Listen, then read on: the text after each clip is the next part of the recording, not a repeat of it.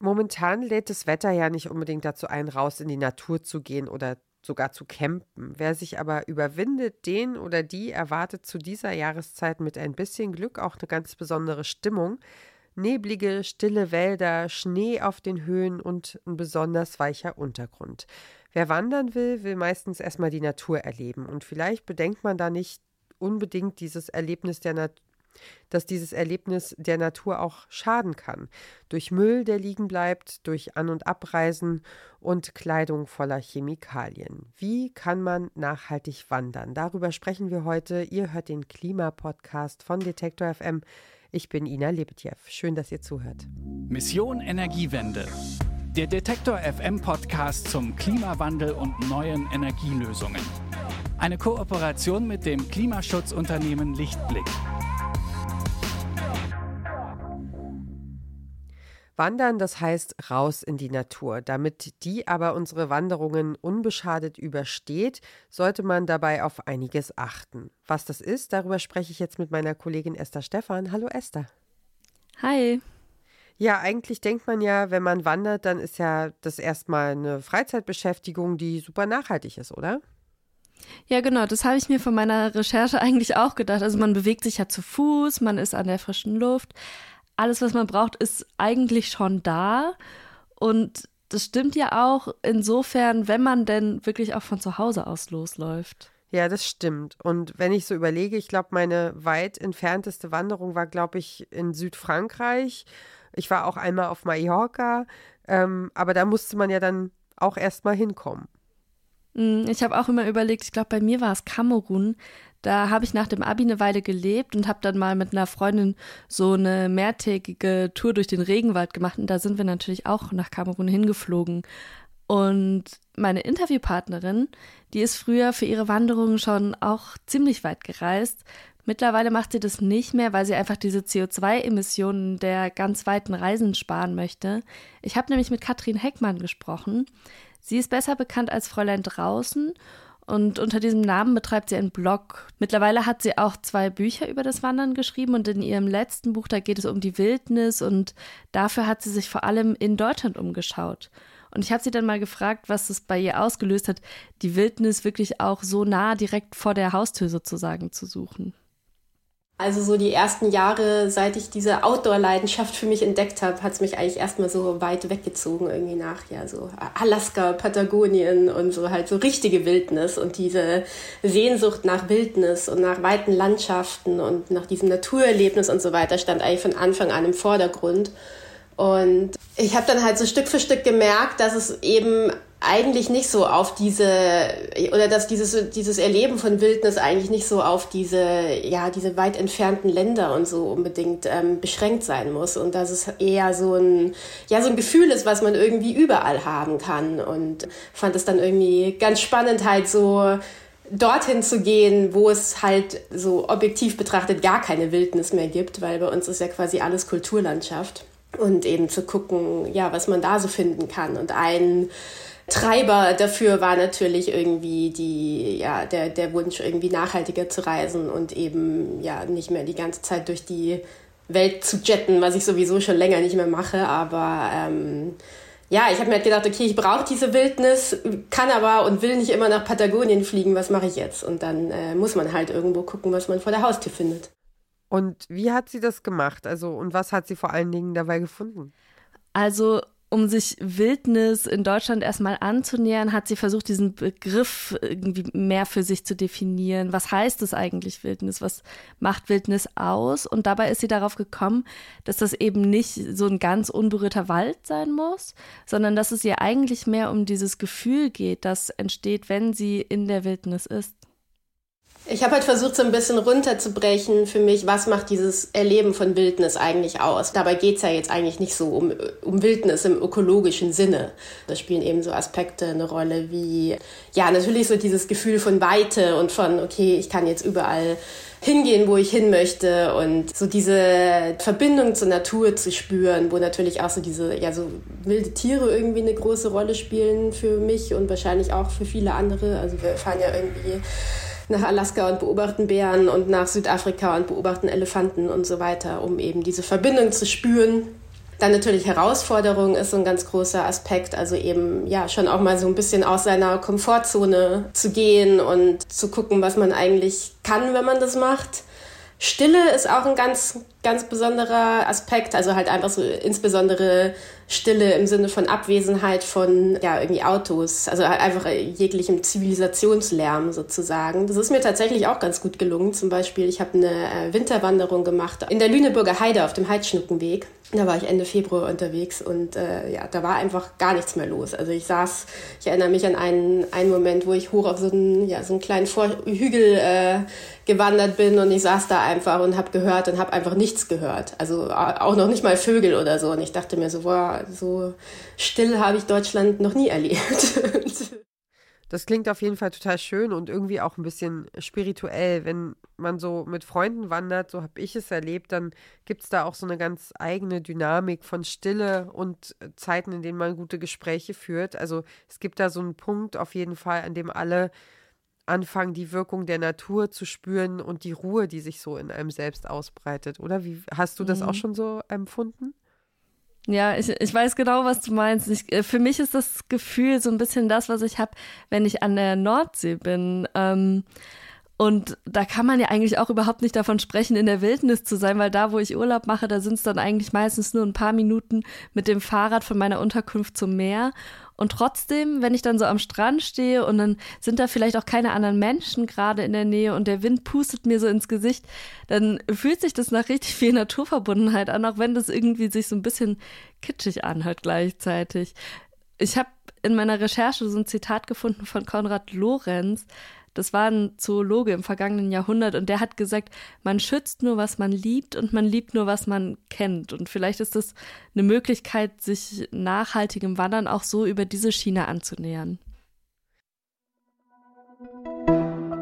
Eine kurze Unterbrechung für unseren Werbepartner.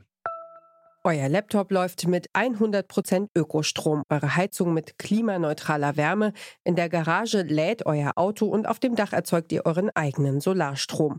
Klingt nach Zukunftsmusik, ist aber jetzt schon leicht zu haben. Bei Lichtblick bekommt ihr alles, was ihr für einen klimaneutralen Lebensstil braucht. Jetzt einfach wechseln zu Deutschlands größtem Ökostromanbieter. Da haben wir ja vorhin schon auch schon drüber gesprochen, dass man vielleicht nicht um die halbe Welt reisen muss, um eine tolle Wanderung zu erleben, sondern das geht auch vor der eigenen Haustür. Ich muss aber auch direkt an Ausrüstung und Kleidung denken. Ähm, da kann man ja wirklich hunderte Euro ausgeben, um sich, um sich auszustatten, um sich einmal anzuziehen. Ja, genau. Also da fängt es tatsächlich auch an. Man braucht natürlich gute Wanderschuhe, da sind sich wahrscheinlich alle einig. Und von da aus, was dann die Auswahl, die Wahl der weiteren Kleidung angeht, da gibt es wahrscheinlich so viele Tipps für Wanderanfängerinnen, wie es auch Auswahl gibt. Das ist wirklich unübersichtlich viel. Und dann denkt man plötzlich, man braucht für eine Wanderung jetzt im Winter vielleicht auch noch eine beheizte Jacke. Das gibt's. Okay. Ähm, und ähm, genau, ich habe Katrin Heckmann einfach mal nach ihren Tipps für Ausrüstung für Wanderanfängerinnen gefragt. Für mich ist so ein, so ein Klassiker immer die Softshell-Jacke, die ich mir, äh, ich weiß noch damals, so mit Beginn meiner Wanderkarriere ähm, als erstes gekauft habe und die eigentlich nicht so richtig viel Sinn macht, weil das ist ja eine Jacke, die ist, also die hält zwar irgendwie den Wind draußen, aber ist halt nicht wasserdicht und ja, irgendwie so, es macht viel mehr Sinn, halt so ein, weiß ich nicht, so ein dickeres Longsleeve oder so anzuziehen und einfach eine Regenjacke drüber. Und das ist dann viel, also so, geht bei mehr in Richtung Zwiebellook und ja, also halt einfach irgendwie erstmal loszukaufen und sich nicht zu überlegen, okay, macht das Sinn und was brauche ich eigentlich? Das ist ja etwas, was wir bei Mission Energiewende auch immer wieder besprechen, dass man sich vor jedem Neukauf erstmal überlegen sollte, brauche ich das jetzt wirklich? Also von MinimalistInnen, der Trick ist ja zu sagen, ich schlafe da eine oder mehrere Nächte drüber und wenn dann das Bedürfnis immer noch da ist, dann kann ich mir überlegen, kaufe ich das jetzt tatsächlich? Mhm. Ähm, ja, wie, wie, geht man beim Wandern damit um, ähm, mit, dem, mit dem Kauf von, von Ausstattung? Ja, gerade beim Wandern kommt natürlich auch immer noch mal hinzu, dass alles, was man mitnimmt, muss man auch tragen am Ende. Und das macht das Erlebnis natürlich auch einfach schöner, wenn man gar nicht so viel mit sich rumschleppt. Deswegen ist dieser Gedanke, vielleicht noch mal drüber zu schlafen, wirklich gar nicht so schlecht. Abgesehen von den Schuhen kann man sich natürlich auch wirklich eine ganze Menge ausleihen. Ne? Also das können Wanderstöcke sein, aber vielleicht auch mal eine Jacke. Also mittlerweile ist es so, dass gut jede und jeder vierte Deutsche am liebsten Wanderurlaub macht. Das heißt, ihr habt wahrscheinlich alle Leute in eurem Umfeld, die gerne wandern und die euch zum einen mit Tipps versorgen können und zum anderen aber auch mit Ausrüstung. Und am Ende kann man natürlich auch alles immer googeln. Da gibt es ganz viele Foren, in denen sich Leute austauschen. Und gerade diese Foren können auch insbesondere hilfreich sein, wenn es darum geht herauszufinden, wie etwas hergestellt wird. Also schwierig ist natürlich grundsätzlich jetzt gerade auch, wenn man in Richtung Ausrüstung denkt, dass halt gerade jetzt, wenn es in Richtung wasserdicht geht, also wasserdichte Jacken und so weiter, ähm, was man ja einfach braucht. Also da führt kein Weg dran vorbei sozusagen, dass die gleichzeitig mit sehr viel Chemie und sehr viel energieintensiven Prozess einhergehen. Und das ist natürlich immer ein äh, Problem. Und ja, letztendlich zieht man immer so ein bisschen so eine so eine so ein Erdölrinnsal hinter sich her, wenn man wandern geht. Aber ja, auf der anderen Seite ist es halt so eines der wenigen Produkte, die wir irgendwie in unserer Konsumgesellschaft uns zulegen, die irgendwie wirklich einen Sinn haben, weil sie uns eben wirklich befähigen, rauszugehen, in die Natur zu gehen und so diese Naturverbindung wieder zu spüren, ist halt einfach super wichtig. Also nicht nur für uns persönlich, sondern auch, um wirklich wieder zu begreifen, okay, hier geht's irgendwie um mehr als nur ein bisschen, weiß ich nicht, als nur ein paar Bäume oder so. Und ja, ich meine, das ist, glaube ich, immer so ein bisschen der größte Zwiespalt, in dem man steckt. Aber auch da kann man halt einfach gucken, ähm, ja, dass man von Marken kauft, die sich die nicht nur Greenwashing betreiben, sondern irgendwie auch ein bisschen sich wirklich reinhängen und zumindest versuchen, irgendwie Prozesse ökologischer zu gestalten. Und dass man die Sachen auch gut pflegt, das ist auch immer so ein, so ein Punkt, weil je länger man so einen Ausrüstungsgegenstand irgendwie verwendet, desto kleiner wird halt auch irgendwie der Fußabdruck. Die Chemie, die in der Herstellung von Wanderklamotten genutzt wird, die ist übrigens echt nicht zu unterschätzen. Ina, hast du schon mal von PFAS gehört? Ja, aber nicht in diesem Kontext. Ich denke da ehrlich gesagt als erstes an die Beschichtung von Pfannen. Genau, also es ist auch gar nicht so falsch. Ähm, PFAS, das sind verschiedene Chemikalien, die unter diesem Begriff zusammengefasst werden. Und die benutzt man, um die Oberfläche von wirklich allen möglichen Materialien zu behandeln. Die sind nämlich wasser-, fett- und schmutzabweisend und die sorgen dann eben dazu, dass man besagte beschichtete Pfannen einfach so wahnsinnig gut reinigen kann. Aber sie sorgen eben auch dafür, dass man, dass Regenjacken wasserdicht sind. Das Problem ist nur, dass diese Chemikalien sich super schnell im Wasser verteilen können und weil sie so langlebig sind, können sie sich überall, wo sie hingelangen, ansammeln. Also zum Beispiel im Grundwasser, aber auch im menschlichen Körper. Das passiert einfach dadurch, dass man zum Beispiel dieses Grundwasser trinkt und dann die Chemikalien einem in den Körper gelangen und da stehen sie dann im Verdacht, krebserregend zu sein oder Leber und Niere zu schädigen und auch das Immunsystem zu schwächen. Das macht die Wahl von Kleidung zum Wandern natürlich erstmal sehr viel komplizierter, weil natürlich auch nicht zum einen überall immer draufsteht, was drin ist und wie etwas produziert wird. Zum anderen will man natürlich auch eine Jacke haben, die wasserabweisend ist.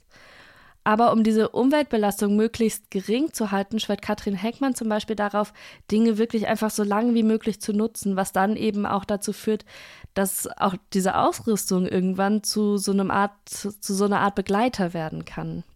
Also was ich bei mir total merke, ist, dass es sich halt wirklich lohnt, Allein schon, weil, also ich habe so ein paar Ausrüstungsgegenstände, die sind, weiß ich nicht, die sind schon seit, weiß ich nicht, zehn Jahren oder so mit mir unterwegs und da hängen mittlerweile so viele Erinnerungen dran. Und ich bin so gern immer noch mit denen unterwegs und hoffe, dass die irgendwie auf ewig halten. Und ja, ich weiß nicht, das ist irgendwie total cool. Und hätte ich mir da damals nicht das Richtige gekauft und hätte ich mir da damals nicht auch irgendwie ja hochwertige Sachen und so weiter gekauft, dann ähm, hätte ich das halt heute irgendwie nicht. Und das finde ich irgendwie im Zweifelsfall viel, oder nicht nur im Zweifelsfall, sondern finde ich viel wertvoller, als also irgendwie nur die, die, die neue Fashionfarbe zu kaufen oder irgendwie den neuen Pulli, weil er cool aussieht oder so. Und ja, da habe ich irgendwie so gemerkt, dass mir das irgendwie viel, viel gibt. Dann lass uns doch noch mal auf einen anderen Aspekt schauen, nämlich aufs Camping. Vor allem, wenn man wild campt, verlässt man ja dann doch die vorgegebenen Wege. Was sollte man denn da beachten, wenn man in der Wildnis übernachten möchte? Also erstmal müssen wir an dieser Stelle natürlich sagen, Wildcampen ist in Deutschland grundsätzlich erstmal nicht erlaubt. Also einfach so das Zelt im Wald aufzuschlagen, das geht leider nicht. Das gilt auch nicht nur für Naturschutzgebiete, sondern tatsächlich überall.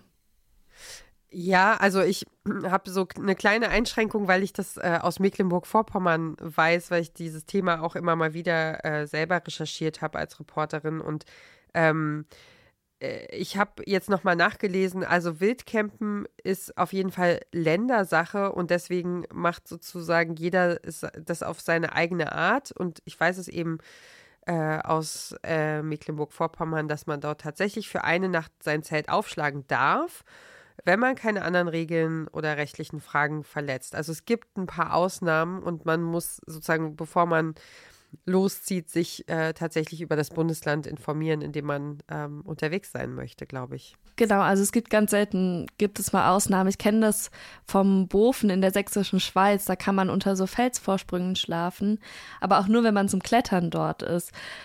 Grundsätzlich gilt aber beim Campen so oder so, dass man sich einfach so rücksichtsvoll wie möglich verhalten sollte.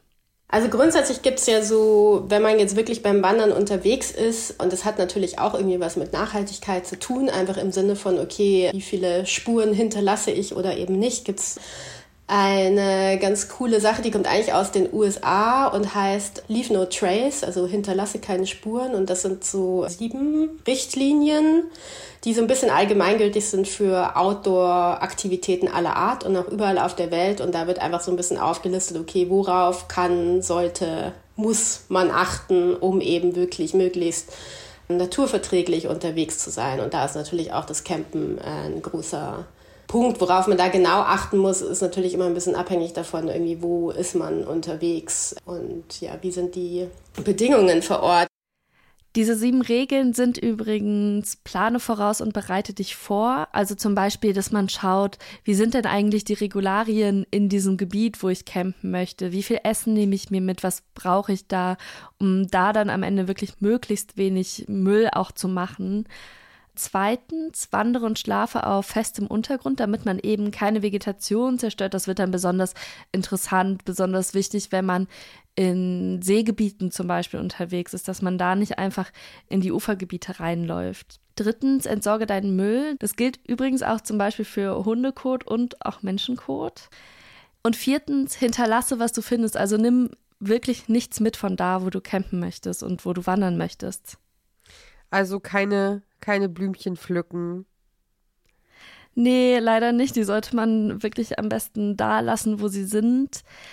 Außerdem sollte man nach Möglichkeit immer Lagerfeuer vermeiden, auch wenn man meint, sich gut damit auszukennen und keinen Waldbrand zu verursachen, zerstört man mit einem Lagerfeuer auf jeden Fall erstmal den Boden an der Stelle, wo dieses Feuer war. Und dann sollte man auch immer daran denken, dass man sich in der Wildnis befindet und da leben einfach Tiere. Diese Tiere sollte man in Ruhe lassen, man sollte sie nicht füttern, man sollte nicht hinter ihnen herlaufen, man sollte sie wirklich vor allem nicht anfassen und streicheln. Und zu guter Letzt sollte man auch daran denken, dass man einfach auch nicht der einzige Mensch ist, der hier vielleicht wandern will. Abgesehen von den Tieren, die da unterwegs sind, sollte man wirklich auch die anderen Menschen respektieren, indem man nicht zu laut ist und auch Wege nicht blockiert. Ich war kürzlich mal mit meiner Familie auf einer Wanderung und da haben wir einfach, ähm, da war eben auch schon Herbst und es ist ganz viel Laub von den Bäumen gekommen und da haben wir, ähm, um ein bisschen was zu lernen und uns die Zeit zu vertreiben, einfach äh, ein paar unterschiedliche Blätterarten gesammelt und dann zusammen rausgefunden, welche, welche Bäume das sind. Und das ist ja was, was die, die Blätter kann man dann wieder da lassen und äh, einfach wieder mhm. fallen lassen sozusagen und trägt nichts mit aus dem Wald raus, was, was eigentlich dorthin gehört und was da gebraucht wird. Ähm, ja, aber das sind ja schon eine ganze Menge Dinge, die man beachten kann. Was nimmst du denn jetzt aus deinem Gespräch mit Katrin Heckmann für dich mit? Also zum einen vor allem, dass Wandern einfach eine ganz, ganz tolle Möglichkeit ist, um in den Genuss von Natur zu kommen und dass man tatsächlich auch Wildnis erleben kann, hier direkt vor der Haustür. Und für mich nehme ich auch mit, dass ich beim nächsten Mal nicht meine Apfelkitsche oder wie auch immer du das nennst, das Innere Bei mir vom ist es Apfel. der Griebsch. ah ja, aber dass ich die nicht in die Pampa werfe, weil ich habe immer gedacht, naja, das ist ja sowieso Natur, sondern ich werde die mitnehmen. Und vor allem hat mich jetzt aber wirklich nach diesem Gespräch auch absolut die Wanderlust gepackt. Und ich denke, ich werde mich jetzt am nächsten Wochenende hier in der Nähe mal ein bisschen umschauen.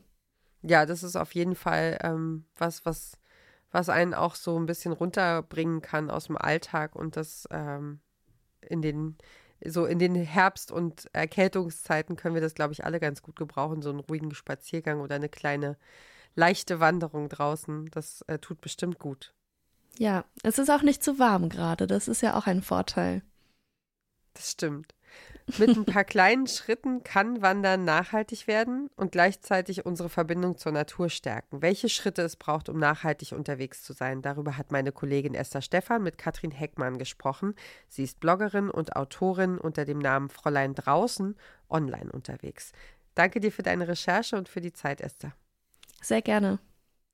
Das war's für diese Woche mit Mission Energiewende. Die neue Folge erscheint dann am kommenden Dienstag. Da spreche ich dann mit dem Klimajournalisten Raphael Thelen über seinen Roman Wut und darüber, warum er dem Journalismus für den Aktivismus den Rücken gekehrt hat. Das Ganze hört ihr genau wie alle anderen bisherigen Folgen von Mission Energiewende auf Detektor FM oder in der Detektor FM App. Und wir freuen uns, wenn ihr uns folgt und hört und teilt. Habt vielen Dank fürs Zuhören für heute und bis ganz bald. Ich bin Ina Lebedjew. Tschüss. Mission Energiewende. Der Detektor FM Podcast zum Klimawandel und neuen Energielösungen. Eine Kooperation mit dem Klimaschutzunternehmen Lichtblick.